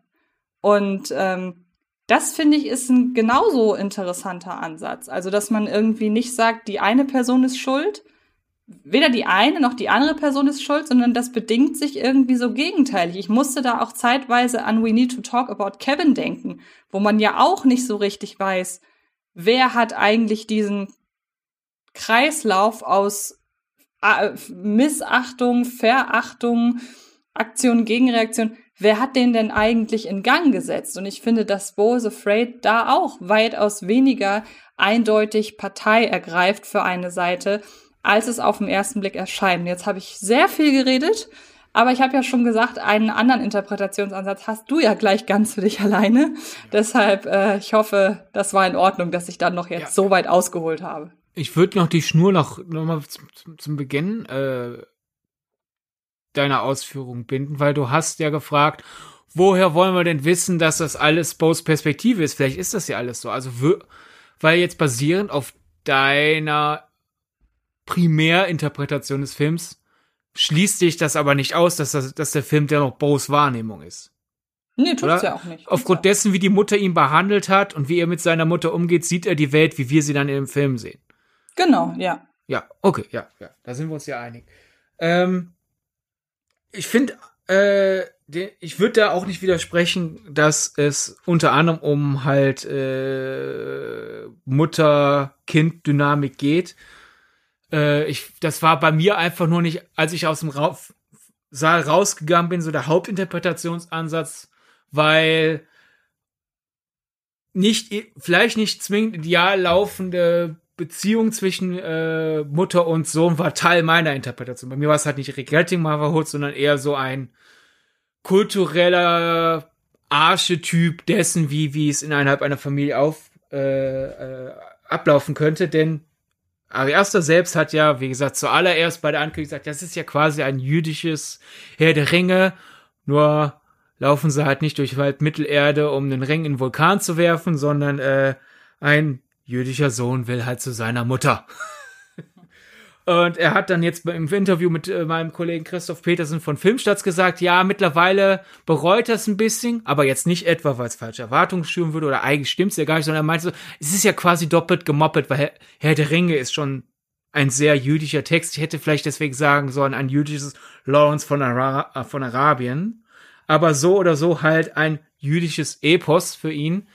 Und ja, ähm, es, es ging bei mir im Film ziemlich früh einfach schon los, dass ich einfach dann diese Blickwinkel hatte, dass das so quasi ähm, jüdischer Glauben, äh, jüdische äh, Alltagsrealität, halt die in vielen äh, Filmen und Büchern und Theaterstücken dargestellte Klischee äh, Mutter-Sohn-Beziehung und auch jüdische Historie, dass das quasi ineinander kollabiert ist, der, dass das alles ineinander kollabiert und dass der Film ist denn vielleicht zur Erklärung, äh, in den letzten paar Jahren hatten wir jetzt zum Beispiel viele Filme, die so diese äh, Standard, die, die so, was nicht Standard, die so diesen, dieses wiederkehrende Element aufzeigen, wie es ist für Familien, die aus dem asiatischen Raum, insbesondere vom aus China kommen und ins Ausland ausgewandert sind. Da haben wir in den letzten Jahren viele Filme, die halt quasi davon handeln, die Mutter ist sehr streng äh, zu ihren Kindern, vor allem zu ihren Töchtern, weil sie halt durch, durch eine gewisse äh, Drastik und ein gewisses Ziel vorgeben, hofft, ihr sollt's bitte besser haben, als das ganze Leid, das ich erfahren muss. Das ist ja so ein Story, die wir in den letzten Jahren sehr oft erzählt bekommen haben. Dann, äh, ich glaube, äh, vor allem im, im, im, europäischen Kino, vor allem im Comedy-Kino haben wir ja sehr oft das Klischee des, des italienischen Muttersöhnchens, ne? Mit, wohnt mit 40 noch bei Mama und niemand kann besser kochen, so dieses Klischee.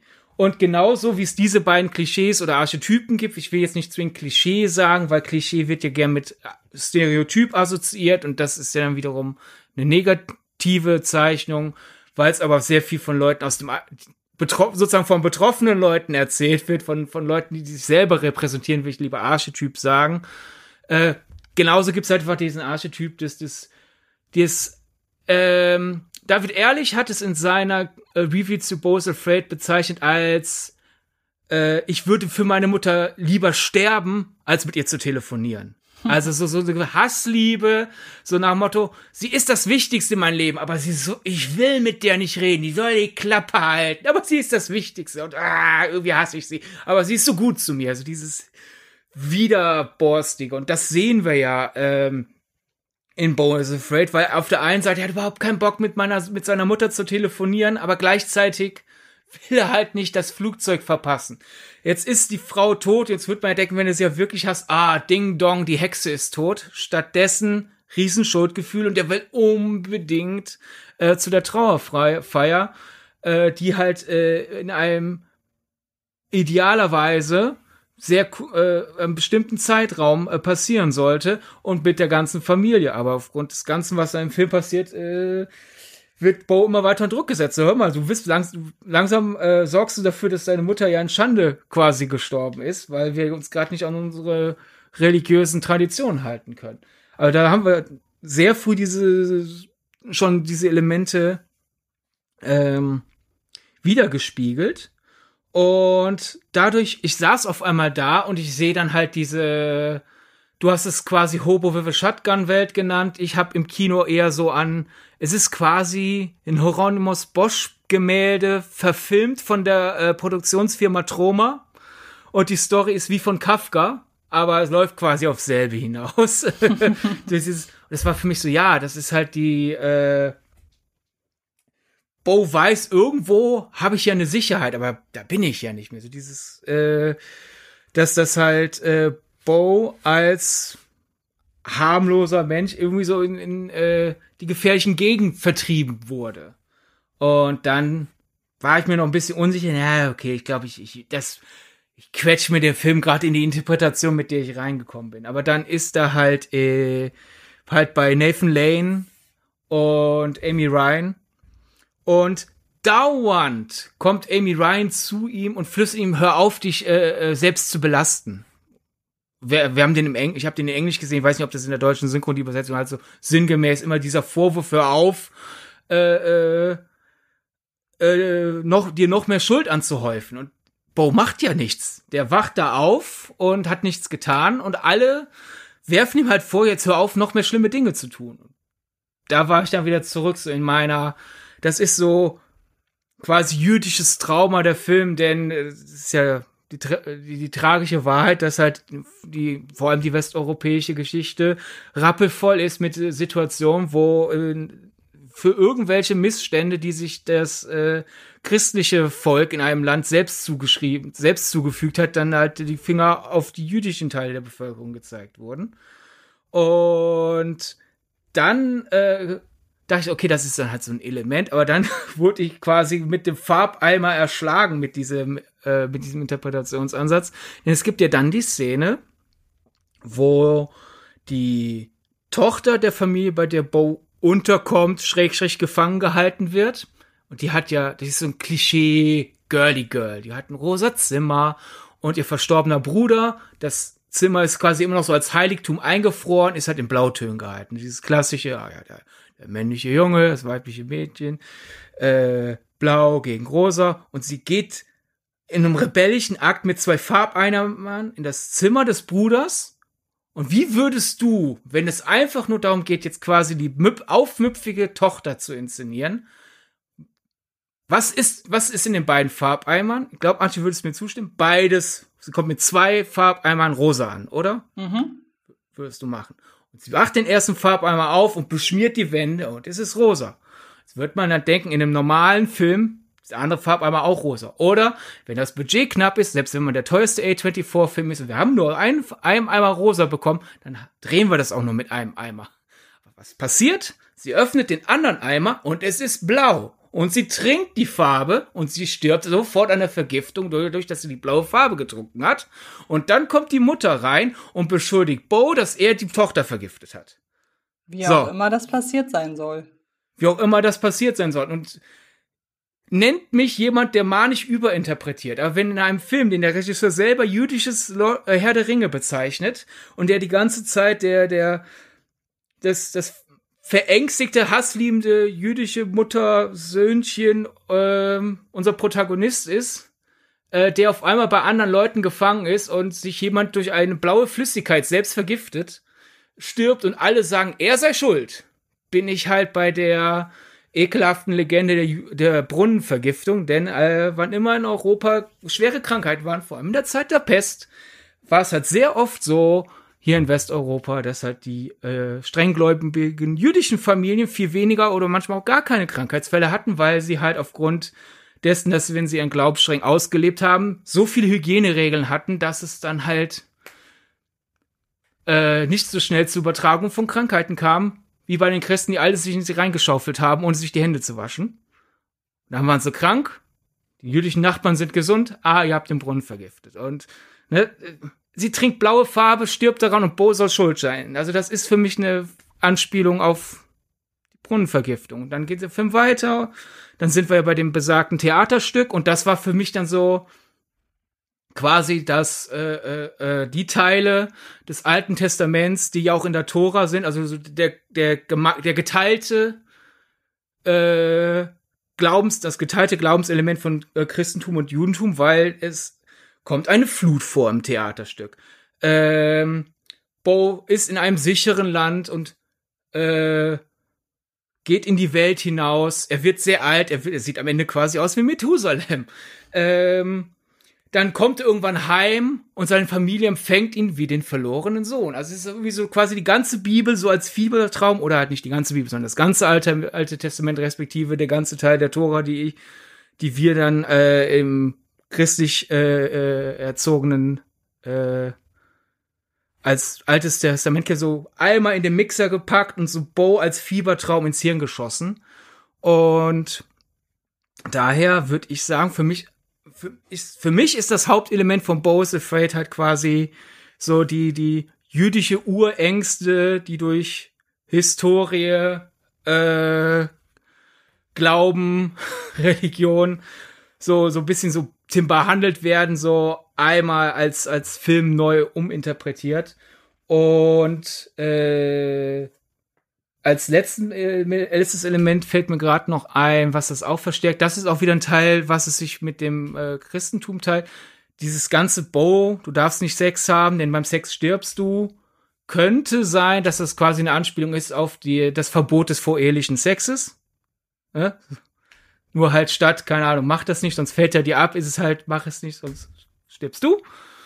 Und äh, alles letzte, allerletzte, was mir noch einfällt, ich habe eine schön geschriebene Kritik gelesen im Jewish Journal, die werde ich als Bonusmaterial zusammen auch mit dem David Ehrlich äh, Review, mit dem Filmstarts-Interview, mit deinem Interview, äh, werden wir das als Filmgedacht Bonusmaterial bei Twitter teilen. Im Jewish Journal war schön erzählt für den äh, Autor dieser Kritik zeigt Bo's Afraid wunderbar, was passiert, wenn eine Mutter Angst hat, äh, dass es ihrem Kind schlecht gehen könnte und diese Angst deswegen so stark auslebt, dass sie quasi dem Kind das Kind einengt. Weil wenn das, wenn das Vögelchen das Nest nicht verletzt, das äh, Nest nicht verlässt, dann kann es ja nicht verletzt werden.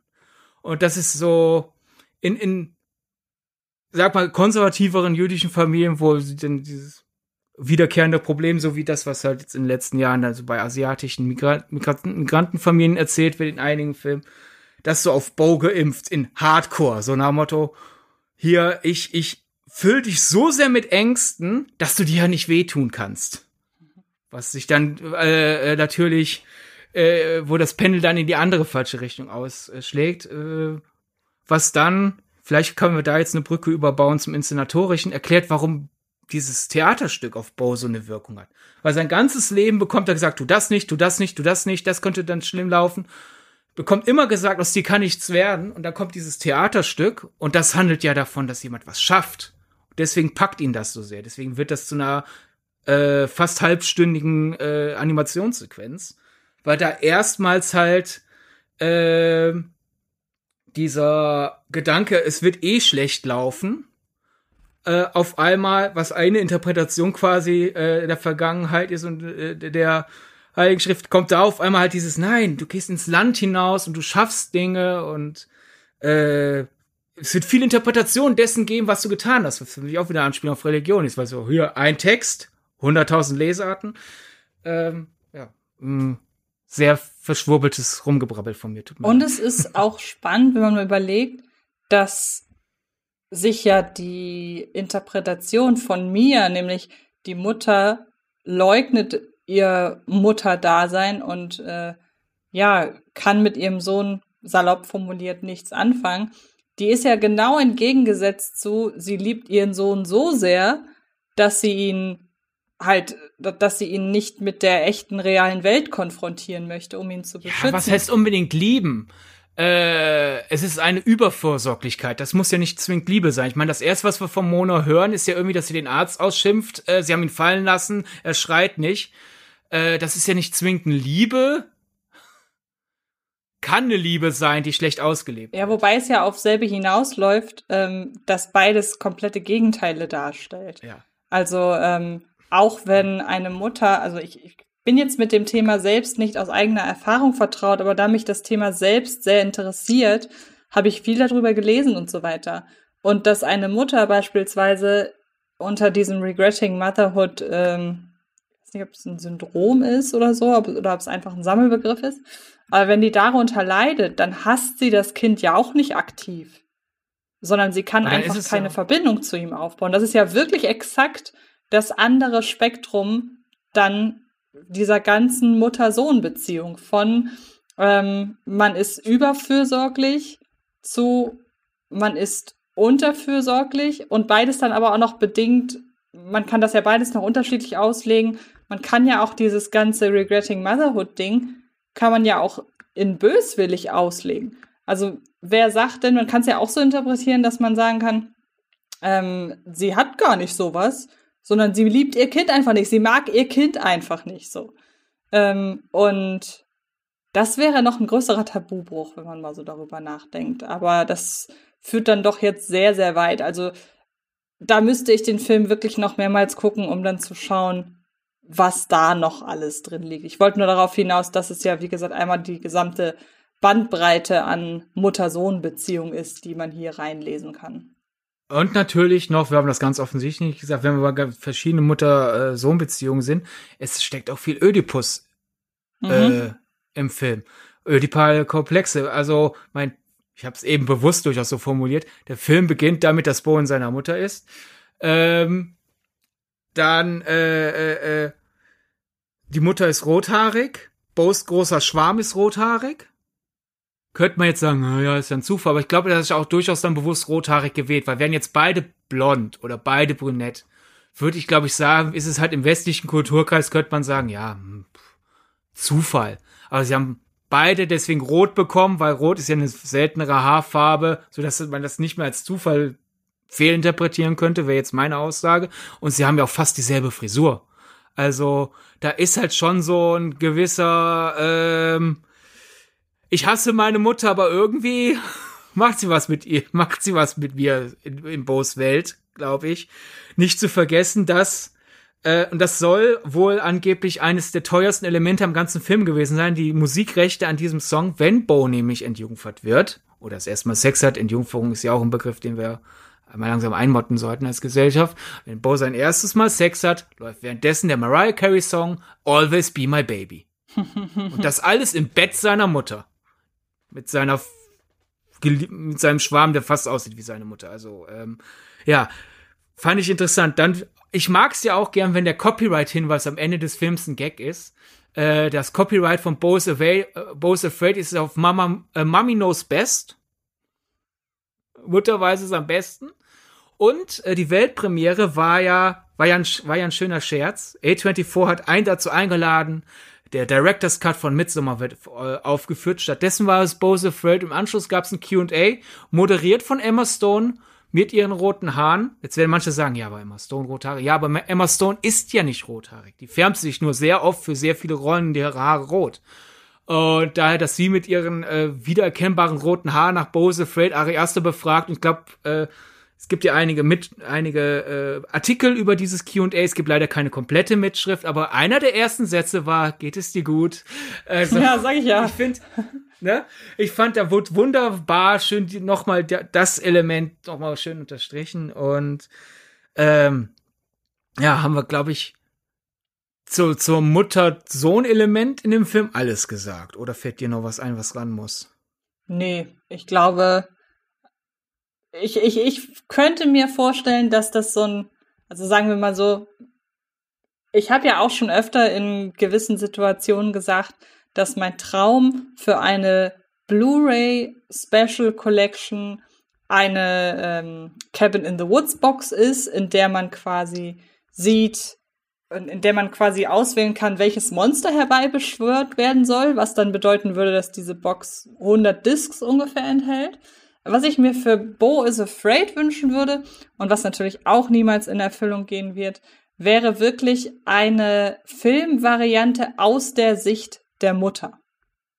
Und ähm, einfach um so ein bisschen abzuklopfen, was denn an unseren Interpretationsansätzen Wo, dran ist. Wobei, da fällt mir jetzt doch noch was ein. Äh, nämlich, es gibt den Interpretationsansatz, dass alles, was in Bo is Afraid, wobei es ist eigentlich noch nicht mal Interpretationsansatz, es wird eigentlich mehr oder weniger am Ende aufgelö aufgelöst, weil sie ja ihren Tod vorgetäuscht hat.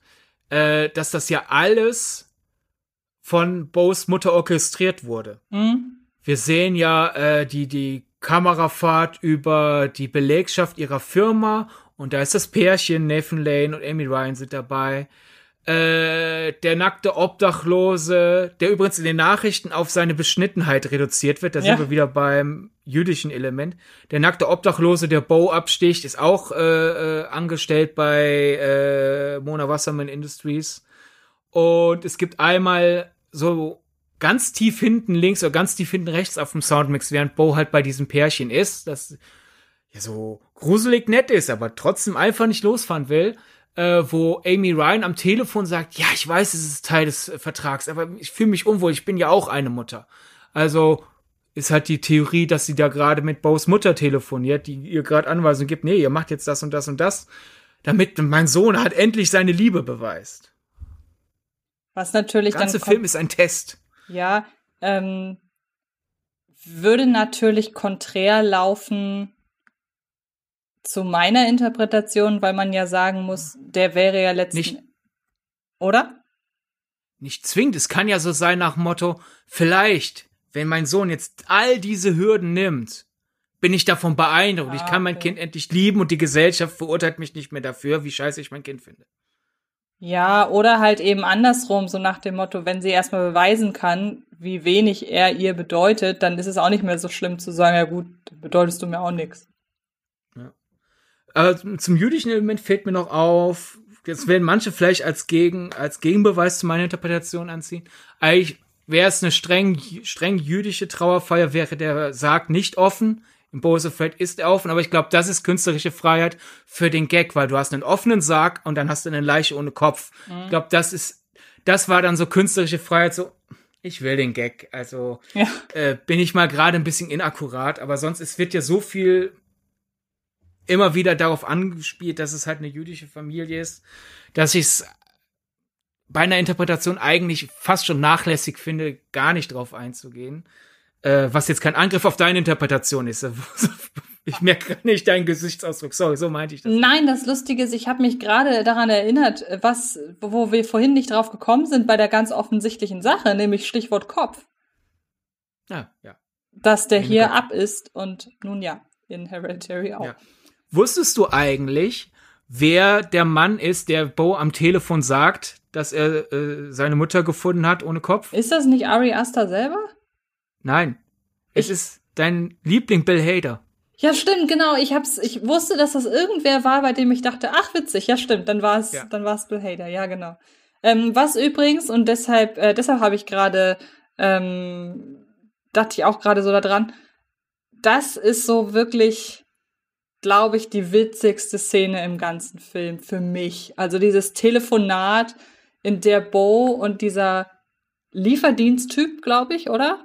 Irgendwas liefert der doch oder ja, Postbote oder Paket, ja. genau. Wie der halt versucht, ja. Bo irgendwie ja, auf der einen Seite klar zu machen, dass die Mutter tot ist, auf der anderen Seite aber irgendwie auch noch nicht richtig weiß, die, die können sich nicht darüber verständigen, wie sie aussieht, so. Und das ist, das dauert so lange und es gibt auch andere Szenen, ähm, in denen es, wie ich finde, bewusst sehr, sehr lang geht, bis eine Szene eine Auflösung erfährt. Also für mich die, das beste Beispiel für eine Szene, bei der das so ist, die ich dann aber gerne abkürzen würde. Ich finde nicht, dass Bo und sein Imagin seine imaginären Söhne, dass die gefühlte fünf Minuten brauchen, um sich wiederzusehen und zu umarmen und darüber zu staunen, dass sie wieder beieinander sind, sondern ich finde, da hätten noch zwei Minuten gereicht. Ähm, aber diese Szene, die sich partout nicht auflösen will, die partout kein ähm, keine, keine gezielte Pointe findet, sondern die in ihrer Gesamtheit eine einzige Pointe ist, die finde ich unfassbar witzig. Die hätte ich mir auch noch länger anschauen können. Ja. Äh, glaube, da, das ist unser größte, unsere größte Differenz beim Film. Ich, für mich ist, vielleicht kommt da äh, mein, ich hatte Religionsunterricht im Abi halt hervor. Für mich war die Traumsequenz das Beste, äh, inszeniert von Cristobal Leon und Joaquin Coquina. Äh, unter Anleitung von Ariasta, das sind die Leute, die äh, House of Lobo gemacht haben.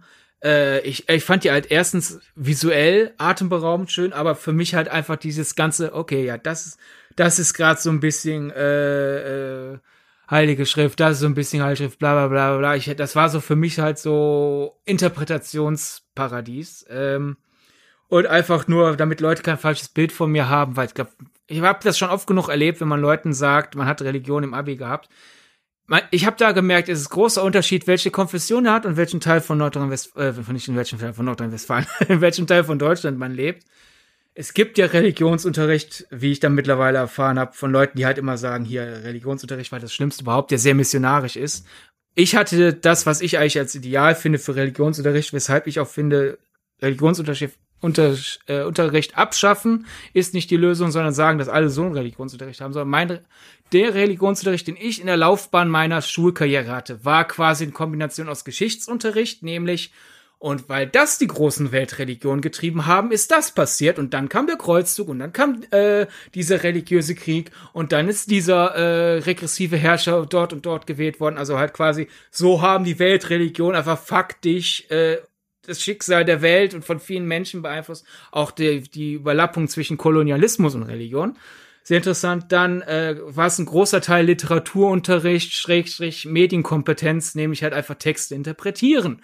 Und Prellen, Quellen überprüfen. Also klassisches Beispiel, wann immer irgendeine konservative Partei, Partei sagt, basierend auf der Religion hier in unserem Land, die gerade vorherrschend ist, ne, kann Christentum sein, kann äh, Islam sein, kann sonst eine Religion sein. Wie oft es heißt, hier beim Text steht aber so und so, sehr gerne zitieren Sie die Schurken in der jewe im jeweiligen Text. Also wann immer le euch Leute sagen, ja, was weiß ich, in der Bibel steht aber äh, schwule Menschen gehören gesteinigt, ja, das sagt jemand, der am Ende dieses Textabschnittes der Bibel äh, gestürzt wird. Hm, wollt ihr wirklich den zitieren? Ne? So, so der klassische Teil. Und daher, die Art Religionsunterricht hatte ich.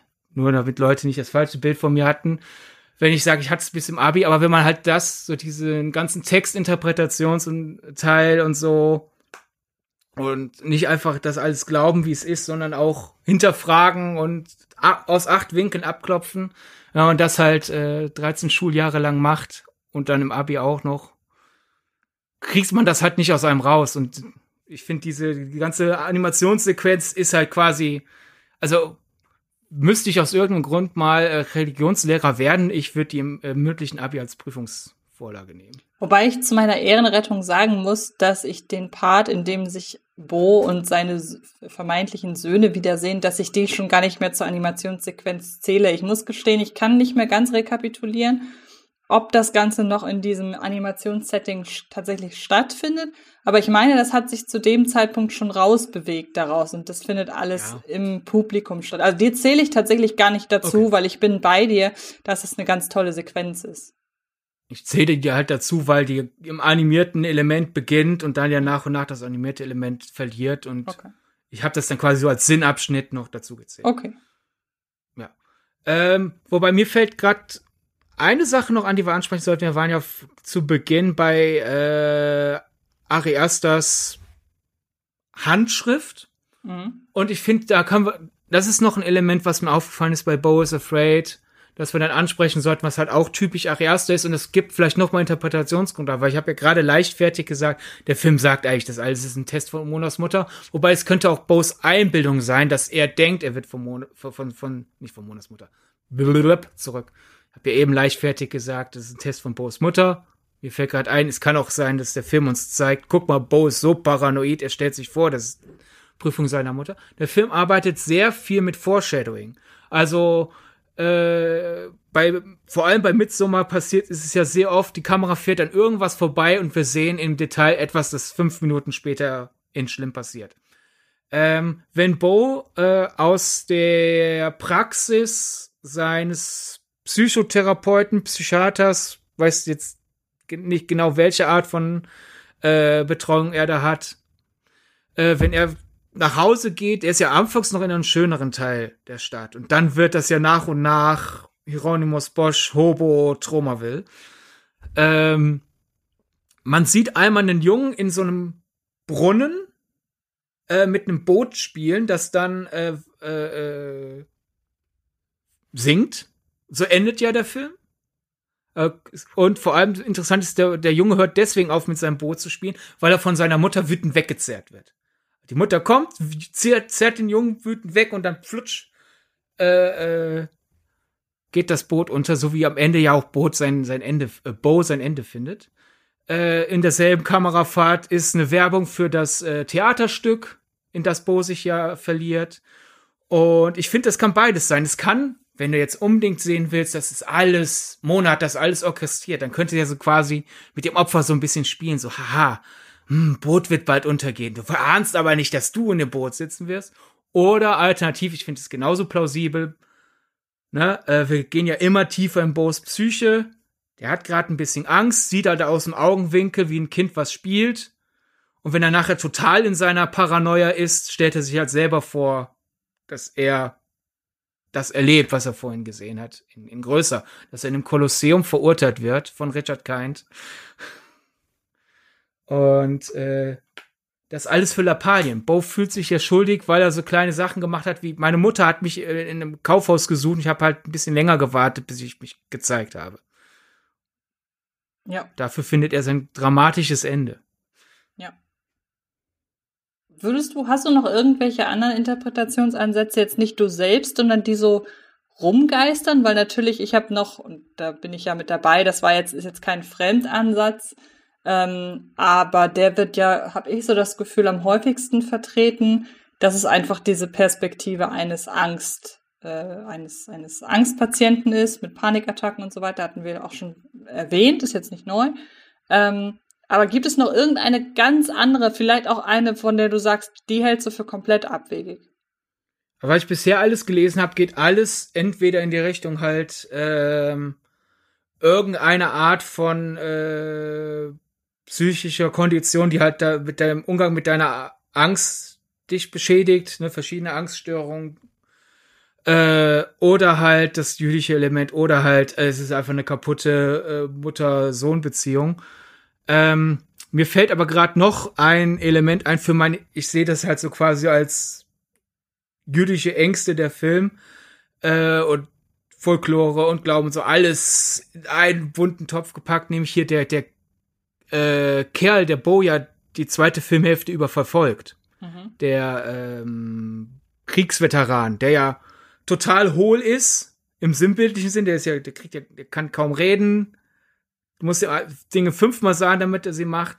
Und der ist ja auch unaufhaltsam. Ich meine, er wird einmal im On, erschießt er sich selber und er kommt dennoch nochmal zurück, um Bo zu verfolgen äh, der ist für mich quasi eine Ari Aster Interpretation des Golem. Die sind ja die sind ja hohl im Sim, im wortwörtlichen Sinn statt im sinnbildlichen, weil das ja quasi Tonkreaturen sind, denen du halt einen Befehl reingibst und gerne dann halt mal dann auch im Horrorkino der letzten Jahrzehnte bis, man kann, man kann ja bald Jahrhunderte sagen, gerne aufgegriffen halt, okay, töte den und denjenigen.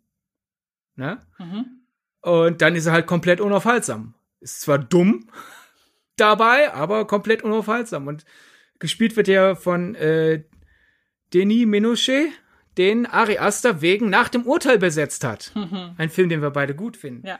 Der ja auch mit ungesunden Elternbeziehungen zu tun hat. Da ist aber tendenziell der Vater das Arsch und nicht die Mutter, aber dennoch ein schöner Kreisschluss, finde ich. Ja.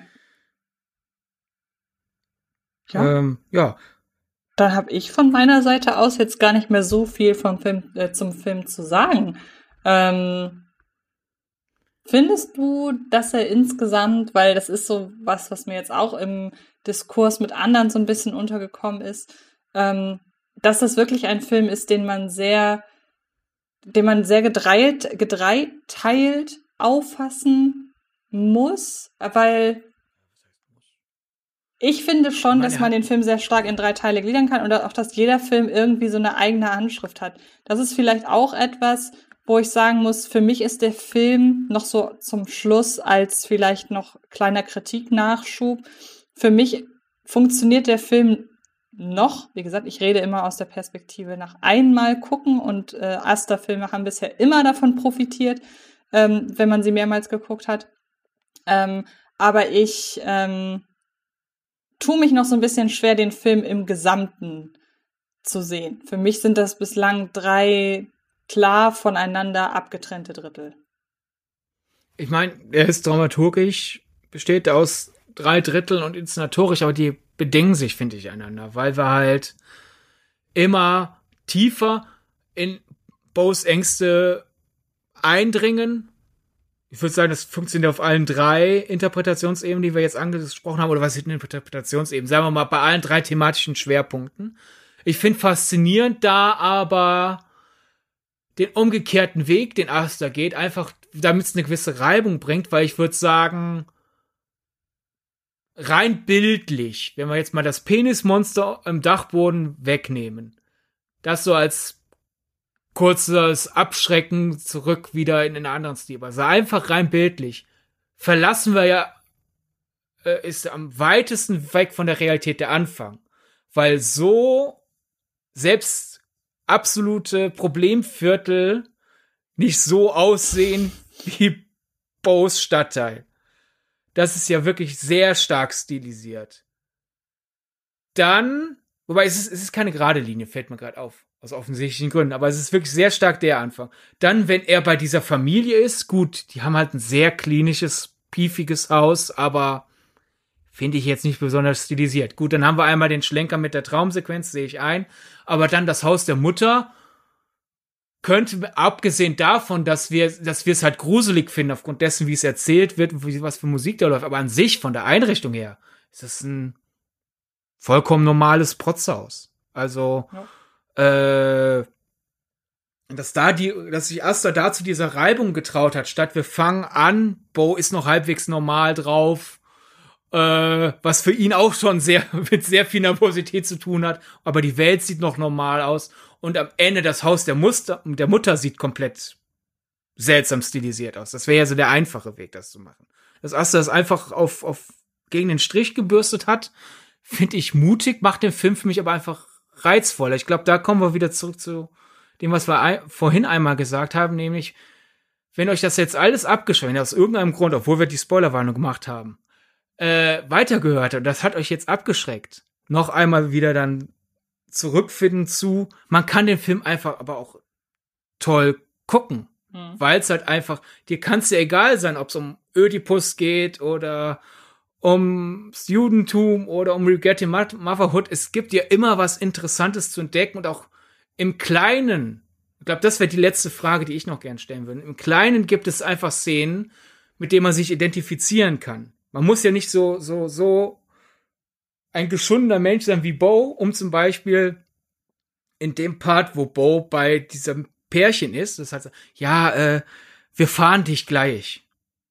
Wir fahren dich später. Und der so aus Höflichkeit, mhm. Also jeder, der mal der Mitfahrer oder die Mitfahrerin war, wird irgendwann mal den Moment gehabt haben, wo man denkt, ich wäre bereit. Mhm. Und ich habe keinen Bock, die Stimmung zu versauen, indem ich das jetzt sage.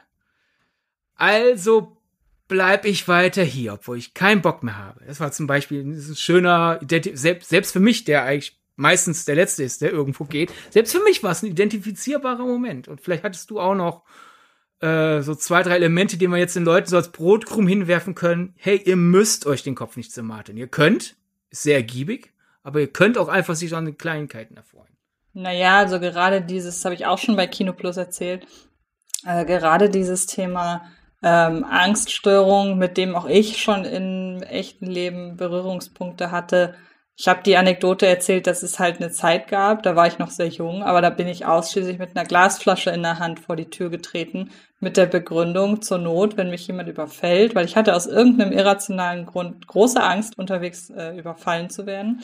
Und aus irgendeinem, äh, und, daraufhin habe ich mir gedacht, was kann ich denn machen, ähm, damit das nicht so ist? Und habe, oder wie ich mich wehren kann, habe ich halt gedacht, hey, dann ähm, nimm doch einfach eine Glasflasche mit, weil zur Not kannst du diese Glasflasche, wenn du sie in der Hand hast, sieht das nicht so irre aus, weil du kannst auch mit einer Glasflasche in der Hand äh, durch die, Gegend laufen, warum denn nicht? Ähm, und zur Not kannst du diese Glasflasche jemandem über den Kopf ziehen, so. Und ähm, das war dann so, dass ich dachte, ich habe vielleicht nicht eins zu eins die Welt so gesehen, wie äh, Bo sie im Film sieht, aber ich konnte sehr damit connecten, dass man die Welt um sich herum viel bedrohlicher wahrnimmt, als sie es in Wirklichkeit ist. Das konnte ich schon sehr gut nachvollziehen. Äh, mir fällt noch ein, also wirklich ganz kleines Element, Bo's, Bo kommt halt nach Hause, äh, äh, nachdem er erfolgreich einen Schluck Wasser getrunken hat. Seine Bude ist komplett verwüstet, unter anderem auch sein Computer und es steckt ein Schuh im Computer. Das heißt, das heißt dann dieses typische gebrochene Monitorbild, man sieht nicht mehr viel. Und er arbeitet dennoch daran. Es ist mir auch schon einmal passiert, dass mein äh, Laptop äh, gesprungenes Display hatte. Und äh, aber das passiert ist zu einem Zeitpunkt, ich konnte jetzt auch nicht mehr losfahren, um noch im Elektromarkt neuen zu kaufen, weil äh, war zu spät. Also, aber ich musste noch schnell ein bisschen Arbeit erledigen, hatte dann mein gesprungenes Display und ich habe halt um das gesprungene Display herum geguckt, um meine Arbeit noch zu erledigen. Und im, im Bose-Welt ist es halt über noch überspitzt, in dem auch noch der Schuh weiterhin drin steckt. Das war der ähm, größte Lacher bei uns in der Pressevorführung. Ja, ich glaube, bei uns auch der größte oder zweitgrößte Lacher. Äh, was vielleicht. Da, erstens ist es einfach ein wunderbar absurdes Bild, aber wahrscheinlich könnte es auch wirklich sein, es ist für, auch sehr relatable, weil ich würde mal sagen, ein ganzer Saal voll mit Leuten, die Geld damit verdienen, am Computer zu hängen. Aber da wird es doch bestimmt viele gegeben haben, die auch schon mal mit einem gesprungenen Display arbeiten ja, mussten. Das stimmt. Ja, ja, also von meiner Seite aus wäre der Film, wären wir durch die Odyssee durch, die Bo über sich ergehen lassen musste. Ja, würde ich auch sagen. Also es gibt noch viel zu Bo zu entdecken. Wie gesagt, wenn ihr euch für filmische Referenzen interessiert, ist das Video, das ich dann auf Twitter verlinken werde, wo Ari Aster, ich hätte fast Bo gesagt, da wäre bei einem falschen Versprecher gewesen, wo Ari Aster über die Einflüsse spricht, einfach so als Teaser, äh, Marnie von Hitchcock, den er als wunderbare Verbindung aus Spannung, Humor und das sieht aber alles ziemlich fake aus bezeichnet. Über den geht er äh, über den geht auf den Film geht er unter anderem ein. Also wenn ihr euch das interessiert oder auch Jacques Tatis Playtime ist interessanterweise ein Einfluss auf Bo, was ich nicht gedacht hätte, aber wenn Ari Aster seine Begründung erklärt, sehe ich's. Ähm, wenn euch das interessiert, folgt uns auf Twitter Dort wird nämlich der Tweet aufploppen und dort findet ihr dann das sehr sehenswerte Video. Und folgt uns nicht nur auf Twitter, sondern auch auf Instagram, auf Letterboxd. Dort gibt's zu jeder Folge, die wir machen, eine Liste und folgt uns doch auf Patreon, um uns zu unterstützen. Oder, Antje? Genau, da ist nämlich auch zum Beispiel gerade die allererste Folge erschienen, die ihr als Patreon-Unterstützerinnen und Unterstützer exklusiv als Bonusfolge hören könnt. Da haben wir nämlich über unsere liebsten Kinobesuche gesprochen, die in unserer Podcast-Pause oder die uns nachträglich, ähm, die in unserer Podcast-Pause stattfanden und die uns nachträglich so beeindruckt haben, dass wir rückwirkend nochmal über sie sprechen wollten. Und ähm, damit habe ich auch schon vorweggenommen, was denn eine der Prämien quasi ist. Und darüber hinaus gibt es Möglichkeiten, wenn ihr uns finanziell unterstützt, Themenvorschläge an uns zu schicken, über Themen abzustimmen, die in den Bonusfolgen stattfinden sollen. Und ähm, habe ich was vergessen? Ich glaube nicht. Alles weitere? Die Bonusfolgen halt. Habe ich ja gesagt. Bonusfolgen selber hast du natürlich erwähnt, aber man sollte das dann am Ende nochmal unterstreichen. Ach so. Ihr könnt nicht nur wählen, ihr kriegt die Folgen. Okay. Und ähm, alles weitere findet ihr in der Podcast-Beschreibung, denn da haben wir Patreon verlinkt. Genau. Und Antje, wir bleiben in stark stilisierten, durchaus auch unbequemen Welten, denn wovon handelt unsere nächste Folge? Das weiß ich leider nicht aus dem Kopf, das musst du mir verraten. Ich hab's dir sogar leicht gemacht, dich dran zu erinnern. Pearl. Richtig, genau. Wir reden über Pearl. Das ist der, ja, der Nachfolger von X, aber ein Prequel zu X und damit auch das Prequel zu wie heißt nochmal der dritte Teil jetzt? Maxine, ne? Maxine. Also der 3X. Genau, also das Prequel zu X und das Prequel zu Maxine, das im besten Fall auch noch dieses Jahr kommt, aber hat leider noch keinen deutschen Kinostart. Vielleicht haben wir ja Glück und äh, erfahren aber demnächst, wann wir damit rechnen können. Ich fürchte fast erst nächstes Jahr, wie bei Pearl auch. Denke ich auch. Okay. Aber auf den Film könnt ihr euch freuen. Das würde ich auch sagen. Also auf Pearl. Auf, die Podcast auf Maxine wissen wir ja. noch nicht. ja, ja, auf Pearl, auf Pearl könnt ihr euch freuen. Und solltet halt auch Pearl gucken vor der nächsten Podcast-Folge, weil das ähnlich wie die, diese Folge etwas Interpretatorisches wird, bevor wir dann später im Jahr wieder bisschen was lockerer werden. Aber ihr hattet ja, ich würde sagen, die Regiefolge letztes Mal war schon so locker. Jetzt müsst ihr halt auch mal wieder ein bisschen kauen beim Hören. Genau, so ist das. Okay, dann hören wir uns in der nächsten Folge wieder. Und uns bleibt nur zu sagen, viel Spaß beim Filme gucken und bis bald. Tschüss. tschüss. Das war Filmgedacht mit Antje Wessels und Sidney Schering. Filmgedacht kann Film gelauscht werden Und zwar auf allen gängigen Podcast-Plattformen.